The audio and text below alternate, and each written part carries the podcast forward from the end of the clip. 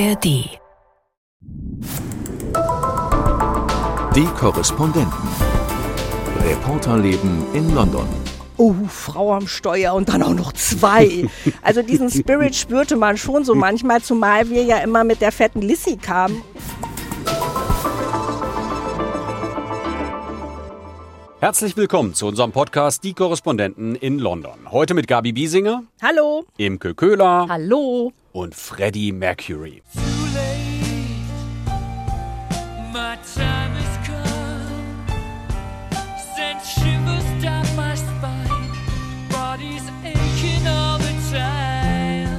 Herrlich, oder? Total. Ich, ich war ihm ganz nah. Ja, und mein Name ist Christoph Brössel. In London findet eine Auktion statt. Es werden unfassbar viele Gegenstände aus dem Nachlass von Freddie Mercury versteigert.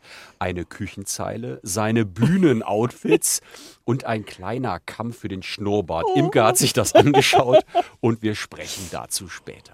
Wir wollen uns auch unterhalten über neue Lizenzen zur Förderung von Öl und Gas in der Nordsee und einen Windpark, bei dem die Arbeiten nun gestoppt worden sind. Interessante Entwicklungen zum Thema Klimapolitik im Vereinigten Königreich. Darüber haben wir in der vergangenen Woche ja schon gesprochen, aber nun geht es weiter. Aber lasst uns beginnen mit einer Bootsfahrt. Die ist Ferienzeit, lustig. Urlaubszeit. Eine Bootsfahrt, die ist lustig. Eine Boot Gabi hatte ein paar Tage frei und wurde zur Skipperin auf einem Hausboot in Mittelengland. Wie muss ich mir das vorstellen, Gabi? Also unser Motto war Four Ladies on a Boat, also vier Damen auf einem Boot. Und an dieser Stelle auch ein kleiner Lesetipp. Three Men in a Boat von Jerome K. Jerome ist eine vergnügliche Flussfahrt aus dem Jahr 1889. Kann ich sehr empfehlen als Urlaubslektüre. War das Ja. deine Lektüre unterwegs? Äh, nee, ich hatte, kannte das schon. Also Okay. äh, ich hatte das früher schon mal gelesen und dachte, da kann man doch mal Four Ladies. Mhm. Und ähm, weil wir ja nun Four Ladies waren, wollte ich gerne vier Schlafzimmerkojen oder dass man da nicht nachts noch zusammen kuscheln muss und habe dann das Modell Duchess Ach 8 so. äh, au- Wenn, ausgewählt. wenn Herren in der Gruppe gewesen wären, hättest du gedacht, hey, ja, Ja, wenn man die selber mitgebracht ja hätte. Aber so, also wie auch immer. Jedenfalls habe ich dann das Modell mit vier Schlafzimmern gewählt und äh, angemietet. Und dann kommen wir da in diesem Hafen an. Und dann ist das der längste Kahn im Hafen, der da an der Kaimauer liegt. Und ich sage so, excuse me, can we downgrade? Weil das hat mich schon, äh, schon echt beeindruckt. Äh, der war äh, 23 Meter lang und ähm, äh, habe dann auch erfahren, er wiegt 30 Tonnen. Äh, man kann also auch nicht eben mal so bremsen. Und ähm, dann gab es eine kurze Einweisung äh, von Jack, der das alles so erklärte. Und dann fuhr der mit uns so durchs Hafenbecken zur Hafenausfahrt, sprang dort elegant von Bord und sagte, ja, du musst jetzt hier rechts rum, 90 Grad Kurve. Und also, du musst immer so vor und zurück und Gas geben und rückwärts. Und ich dachte, also wenn ich mir das vorher überlegt hätte, hätte ich noch mal überlegt, ob ich den größten Kahn miete. Aber der schien ja sehr entspannt zu sein, der Jack. Ja, äh, irgendwie war der sehr entspannt. Ich habe dann ja auch gelernt nach einer Weile, dass das nicht so ist wie mit dem Mietwagen, wo jeder Kratzer und jede Beule vorher protokolliert wird, sondern dass es gar nicht ausbleibt, dass du manchmal irgendwo anbammst. Das Sei Ding muss noch schwimmen, wenn du es wieder Ja. abbiegst. in Schleusen oder so. Die Schleusen sind nur so breit wie das Boot selbst. Da ist das unvermeidbar. Du musst halt immer aufpassen, dass du kein Tempo drauf hast, sondern dass du dann, du siehst, es ist unvermeidbar. Es macht halt einmal kurz Bums und dann, das gehört dazu. Da hat auch keiner was gesagt. Wenn dann so ein bisschen Farbe abblätterte, sah man auch, ah, da drunter war schon rostig, da war schon übergestrichen worden. Also wir waren nicht die Ersten damit. Und ja, äh, wir haben das dann insgesamt äh, in einem ziemlich guten Zustand wieder abgeliefert, muss ich mal sagen. Da hat auch keiner ein Wort gesagt. Und ihr habt nicht gestrichen. Wir haben nicht selber gestrichen, nein. Und ähm, ich muss auch sagen, es war viel komfortabler, als ich mir das vorgestellt hatte. Also wir hatten eine richtige Küche mit Ofen, Kühlschrank, Gasherd. Äh, wir hatten ein richtiges Badezimmer mit einer richtigen Dusche. Äh, die Betten waren bequem. Man hatte mehr Platz, als ich befürchtet hätte. Wie hoch ist das Ganze denn? Also über deinem Kopf, wie viel Platz war denn noch bis zur Decke? Also das ist das Einzige, was ich jetzt nicht so nachgemessen habe. Aber es war jetzt überhaupt nicht, dass man sich ducken musste. Man konnte aufrecht stehen. Also ich glaube, das ist schon durchaus Raumhöhe, ganz normal. Und äh, wo man nur immer aufpassen musste, wenn man vorne oder hinten rausging, dass man sich nicht den Kopf anschlug an der Kante des Daches. Aber nee, das war ähm, ja war eine interessante Erfahrung. Wo wart ihr unterwegs?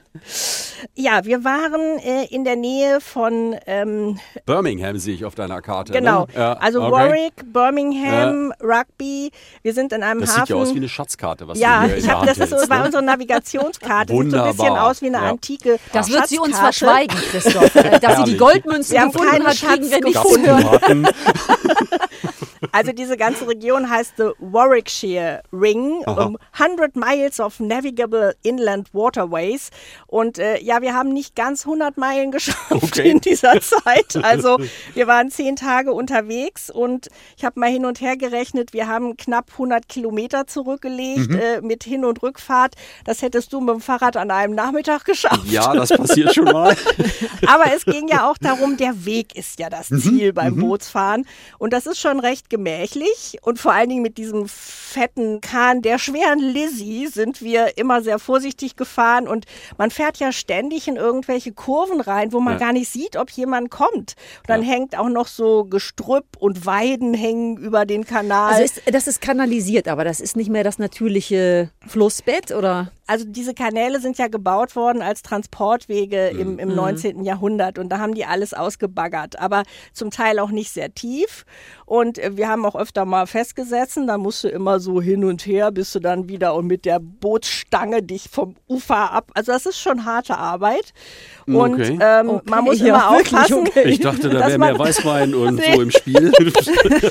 Es gab sicherlich für die Damen, die vorne im Bug saßen und Ausschau hielten, die hatten, glaube ich, ein Glas Weißwein dabei. Und das ist, kann auch ist sehr idyllisch da Und die anderen beiden haben Aber geackert. zwei haben immer geackert und hinten gesteuert und äh, versucht, dass da man niemanden anrammt und man dann doch ein bisschen vorankommt. War das denn landschaftlich so richtig schön? Du hast Fotos geschickt, manchmal hat man gedacht so, ja, und manchmal war es wirklich beautiful.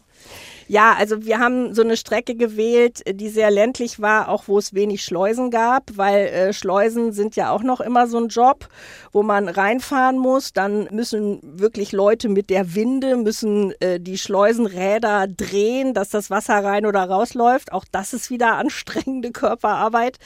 Und es dauert halt immer lange mit diesen Schleusen. Darum hatten wir eine Strecke, wo es nur drei Schleusen gab. Und wir sind dann schließlich in den Ashby-Kanal gefahren. Und das war wirklich so Landschaft pur. Da hatte man dann so Schilfrohr, Röhricht und so am Ufer. Und äh, dann flogen immer Vögel um einen rum. Und irgendwie tauchte dann da mal so ein Otter durch. Und äh, dann Felder, unendliche Felder. Und blühende Büsche am Wegesrand und so. Das war wirklich schon sehr sehr beruhigend. Wart ihr, wart ihr da allein oder waren da auch andere Bötchenfahrer? Äh, da waren auch andere Bötchenfahrer und ähm, das ist im Grunde die Frage, auch äh, wem man da so begegnet. Also es ist ja so, dass ich würde mal sagen, 98 Prozent der Menschen, die am Steuer, also es ist ja so ein Steuerknüppel, so ein Tiller äh, steht hinten am Heck des Bootes, äh, dass das ähm, ältere weiße Männer sind. Und äh, das war dann schon manchmal so ein bisschen, oh, Frau am Steuer und dann auch noch zwei. also diesen Spirit spürte man schon so manchmal, zumal wir ja immer mit der fetten Lissy kamen und die anderen hatten eigentlich immer kürzere, wendigere äh, drei Boote. Minuten gedauert, bis, bis sie überhaupt sahen, wer am Genau. Steuer steht, oder? Wie gut, dass die nicht wussten, wie wenig Erfahrung ihr Exactly, das hattet. habe ich auch immer gedacht. Man muss ganz souverän rüber winken. So, und das war wieder ein Eindruck davon, wer macht denn sowas? Das sind die Leute, die das machen. Und wir haben viele nette Begegnungen gehabt da in der Boater Community. Wenn man dann ähm, an anliegenden Booten vorbeifuhr, dann riefen die schon so, äh, wenn ihr nicht mehr über Rugby hinaus wollt, dann seht zu, dass ihr hier schnell anlegt, weil da hinten ist schon alles voll und so. Und wenn man dann das Tau in Richtung Ufer, da kam dann vom Nachbarboot einer angelaufen, der dann auch direkt zugriff und so. Das war total nett und, und, Und wahrscheinlich angenehm. wenig touristisch, oder? Sehr englisch, oder? Ja, also du hast natürlich die Engländer, denen auch wohl Boote gehören oder Mhm, so, aber es ist auch zunehmend eine touristische Geschichte. Also du siehst dann immer an den Booten, wo dann die Werbung draufsteht. Wir Mhm. Ah, hatten ja, ja, okay. Mhm. auch unsere Telefonnummer stand draußen drauf. Buchen Sie dieses Boot, wenn now. auch nicht jetzt. ähm, also da sind doch auch schon Mhm. einige Touristen unterwegs und ähm, und das ist genau die Geschichte, wenn man dann mal zu der nicht so schönen Seite der Medaille kommt.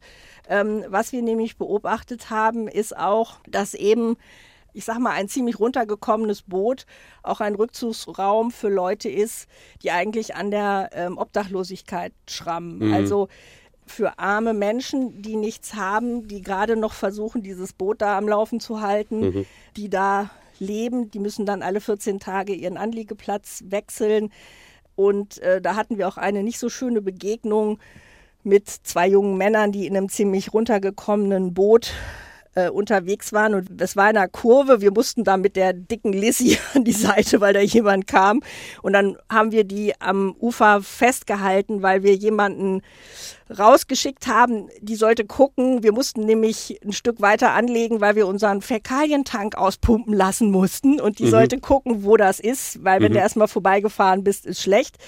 Und dann ähm, fingen die an, uns äh, zu beschimpfen und anzumachen. Und erstens behaupteten sie, wir hätten ihr Boot gerammt, was in diesem Fall wirklich nicht stimmte.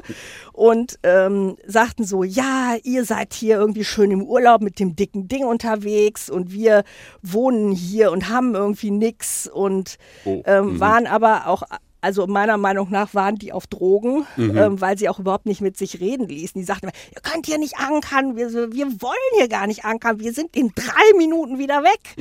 Und das hat die überhaupt nicht interessiert. Da haben wir angefangen, unser Boot wegzutreten vom Ufer und ich dachte, hoffentlich wird das jetzt hier nicht noch irgendwie handgreiflicher.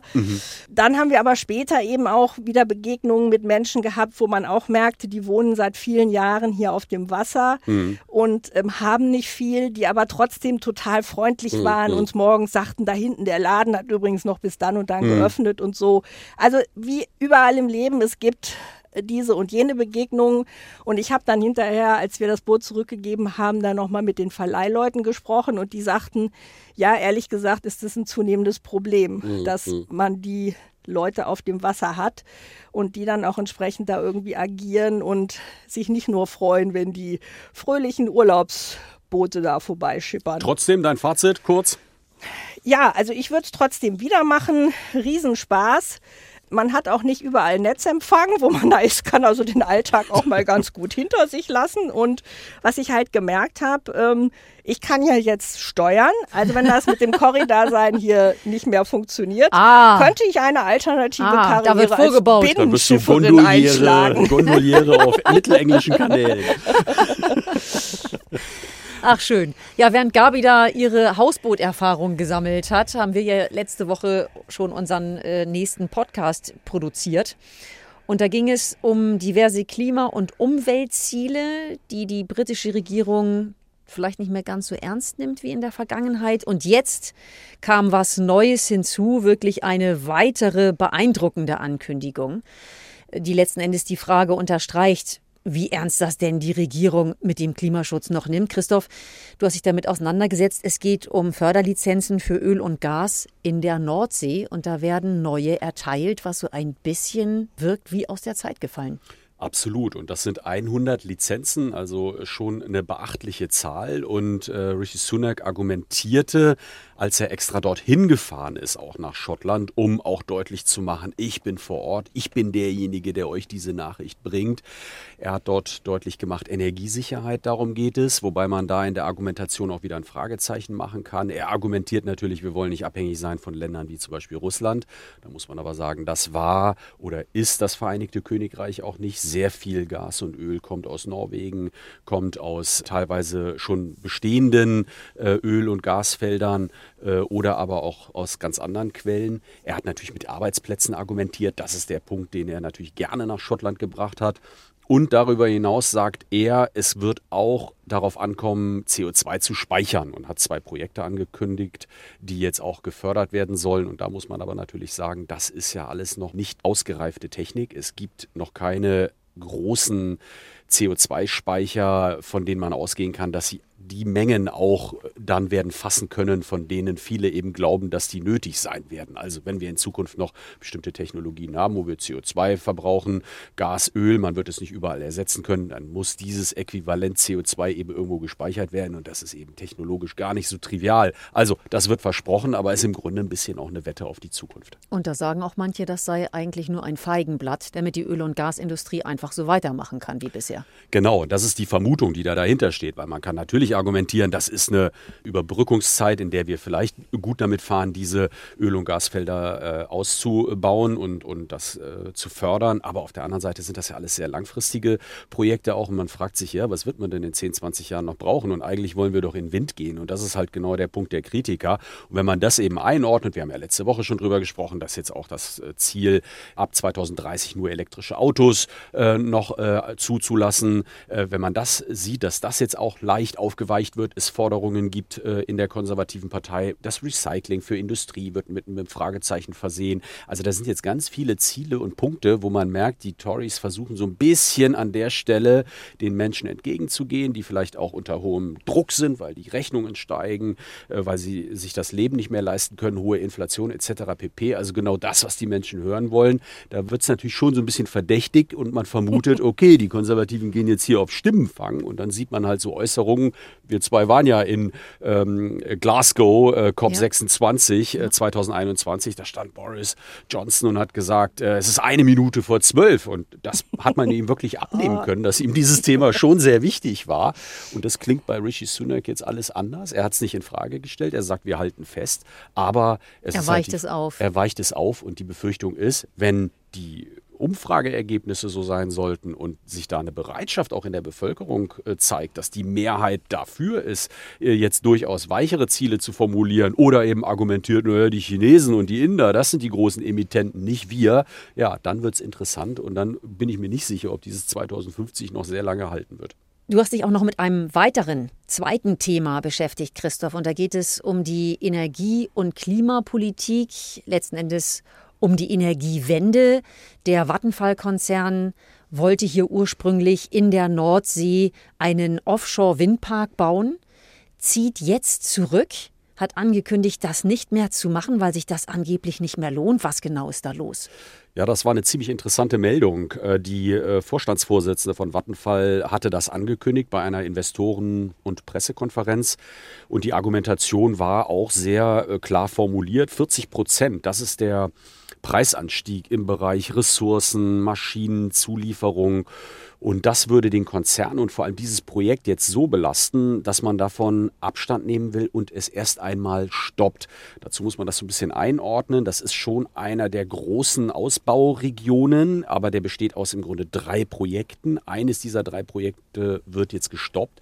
Aber das Signal, das eigentlich der Starter wahrnehmen sollte, das ist schon ganz beachtlich, dass also ein großer Konzern sagt, Entschuldigung, es rechnet sich nicht mehr. Und da muss man so ein bisschen ausholen und sagen, wie ist das denn hier mit Verträgen, Subventionen, staatlicher Unterstützung und, und, und. Und da gibt es ein ganz interessantes Vehikel. Ich musste auch erst lernen, was das ist. Das sind sogenannte Certificates for Difference, also Vereinbarungen, die man macht zwischen Staat und Unternehmen. Und da vereinbart man im Grunde so etwas wie einen Korridor, einen Preiskorridor für den Strom und sagt, wenn da jetzt sehr viel mehr Geld eingenommen wird, dann soll der Konzern das an den Staat zurückgeben. Aber wenn es eben andersrum ist, dass die Preise so niedrig sind, dass der Konzern dadurch Schaden erleidet, dann soll der Staat andersrum eben den Konzern dadurch absichern. Und das ist eigentlich das Vehikel, von dem ich glaube, dass es darum geht, jetzt zu verhandeln, wie da zukünftige Raten, zukünftige Zahlungen aussehen können. Und das ist dann eben auch eine Signalwirkung für weitere andere Projekte. Die Verhandlungen laufen da. Und da merkt man halt, dass es zum einen natürlich diese hohen Inflationslasten gibt, aber zum anderen eben auch diesen Kampf um Subventionen. Wir erleben es ja aus den USA, gibt es ein großes äh, Investitionspaket, ähm, den Inflation Reduction Act. Da sind 800 Milliarden Euro drin und auch die EU zieht ja jetzt nach. Und da merkt man jetzt gut, da sitzt jetzt halt irgendwie Großbritannien mittendrin und hat echt Probleme, bei diesen beiden großen Wirtschaftsräumen da dagegenhalten zu können. Und Investoren schauen sich jetzt natürlich einfach an, wo sind die guten Möglichkeiten, um investieren zu können. Aber mal schauen, ob Vattenfall wirklich aus dem Rennen ist, denn es wird ja jetzt im Herbst neu über die Kondition verhandelt. Und es könnte ja auch einfach sein, dass die pokern. Ich meine, es ist ja unglaublich viel Geld jetzt Absolut. schon in die Vorbereitung geflossen. Natürlich. Das will man auch nicht alles in den Wind schießen. Und vielleicht setzen die einfach drauf, dass sie noch mehr rausholen können und mehr Förderung bekommen. Ja, damit sich dann letzten Endes diese Zusatzkosten irgendwo auch wieder ein Stück weit ausgleichen. Ja, genau, das halte ich durchaus für möglich. Ja. Wie ist denn das? Kann das auch in Deutschland passieren? Ich meine, in Deutschland ähm, ist es ja auch schon erfolgreich gelungen, die Solarbranche irgendwie zu verdrängen. Sind wir da irgendwie geschickter oder besser dran? Das finde ich eine total spannende Frage und ich habe versucht, die zu recherchieren. Ich glaube, ich bin noch nicht zu der Antwort vorgedrungen, die mich zufriedenstellt. Aber so mein erster Eindruck war, dass äh, auf jeden Fall natürlich die hohen Kosten, die Inflation durchaus sich auch für Unternehmen in Deutschland bemerkbar machen. Aber auf der anderen Seite gab es jetzt eine interessante Versteigerung von äh, Flächen, die offshore-mäßig genutzt werden sollen. Und da hat die Bundesnetzagentur 12,6 Milliarden Euro erwirtschaftet. Das soll jetzt genutzt werden, um die Energiepreise dann zu senken. Aber da stellt sich ja dann schon die Frage, das ist eine Belastung, die muss ein Konzern dann auch erstmal einspielen. Und äh, wie stark belastet das eine Branche? Wie weit kann das eventuell sogar mit anderen Faktoren zusammen, Krieg in der Ukraine, äh, hohe Inflation, Energiepreise und, und, und, kann das möglicherweise ein Hemmschuh auch werden für den Ausbau von erneuerbaren Energien? Finde ich, ist eine interessante Frage, aber wie gesagt, da muss man noch ein bisschen bohren, noch ein paar Gespräche führen. Ist auch nicht mehr ganz unser Berichtsgebiet, aber war natürlich die interessante Frage dahinter. Inwiefern kann das, was wir hier in England erleben, auch in Deutschland eintreffen? Und jetzt, endlich, wie versprochen, Freddie Mercury. Imke, was gibt's zu ersteigern bei Sotheby's? Alles. Alles. Küchenzeile. Ja, so ungefähr. Es ist wirklich so, dass seine äh, frühere Lebensgefährtin und langjährige Vertraute Mary Austin alles zur Versteigerung zur Verfügung stellt, bis auf die ganz wenigen Dinge, die Freddie ihr persönlich geschenkt hat. Die behält sie, aber ansonsten trennt sie sich von allem und hat auch gesagt, sie ist jetzt 72. Sie hat jahrzehntelang an all diesen Stücken festgehalten, aber sie wollte das jetzt quasi über die Bühne bringen, solange wie sie selbst noch lebt und gibt jetzt eben alles ab. Und ich kann nur sagen, also ich bin fasziniert. Es war unglaublich. Es sind 1500 Gegenstände.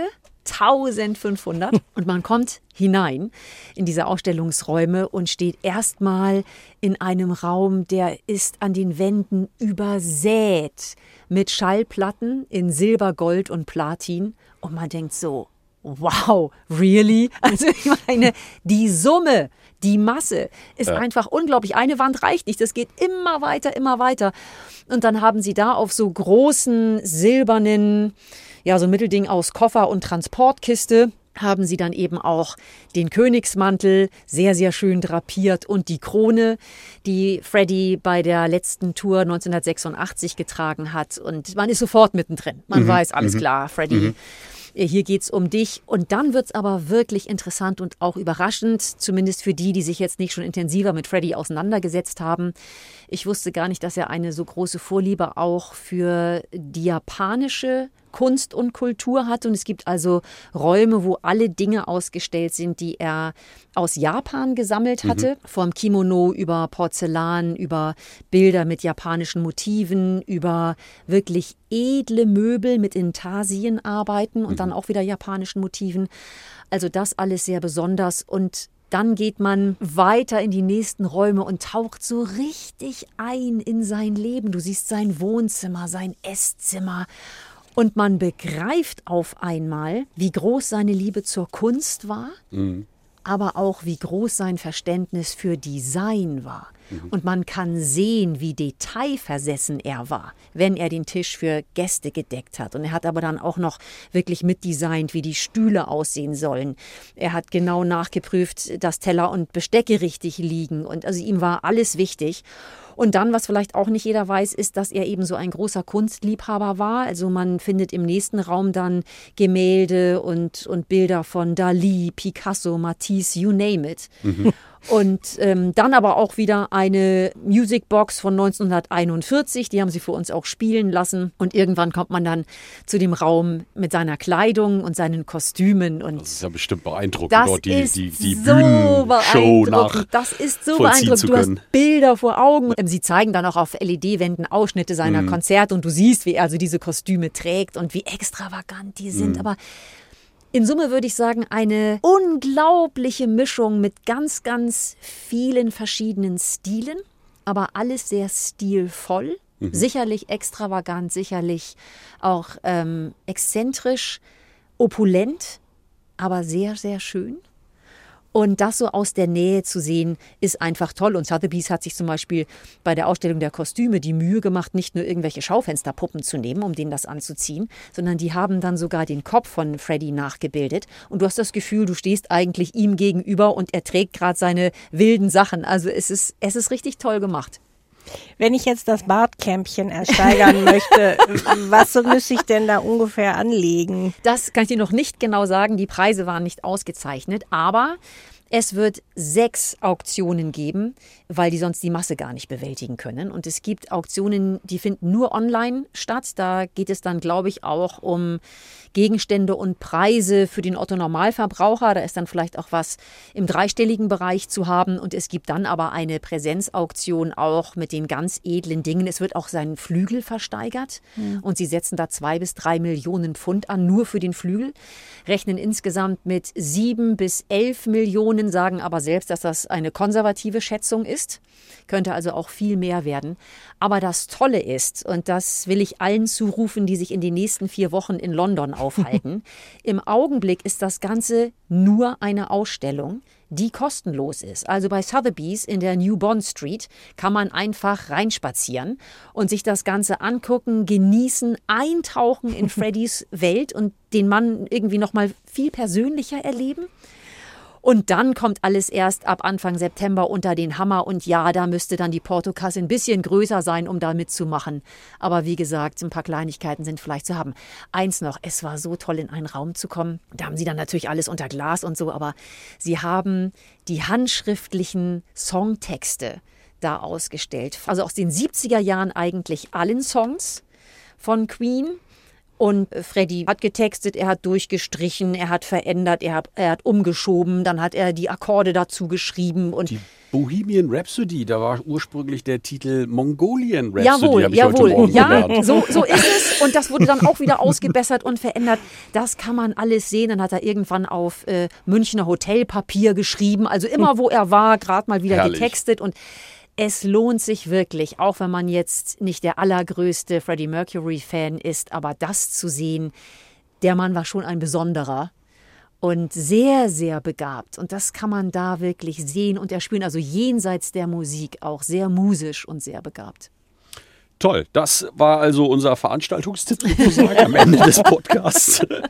Erst zu Wasser und dann in die Ausstellung. Wir verabschieden uns an dieser Stelle, sagen Tschüss Gabi Biesinger. Imke Köhler. und Christoph Brössel. Bis bald. Bis bald. Tschüss. Tschüss. Die Korrespondenten. Reporterleben in London. Der Großbritannien-Podcast von NDR Info. Warum brauche ich Schweine, um in den Urlaub zu fliegen? Wo ist der Haken, wenn Banken plötzlich mit hohen Zinsen locken? Und warum zahle ich so viel Geld für Strom, wenn vor meiner Haustür lauter Windkraftanlagen stehen? Hi, ich bin Nils Walker aus der NDR Wirtschaftsredaktion. Unsere Fachredaktion liefert euch jeden Tag alle wichtigen Infos zu einem Thema aus der Wirtschaft. Gründlich recherchiert mit allem, was wichtig ist. Einfach zum Zuhören. In 10 Minuten Wirtschaft, eurem Wirtschaftspodcast. Immer Montag bis Freitag gegen 16 Uhr exklusiv in der ARD Audiothek. Wirtschaft muss nicht kompliziert sein.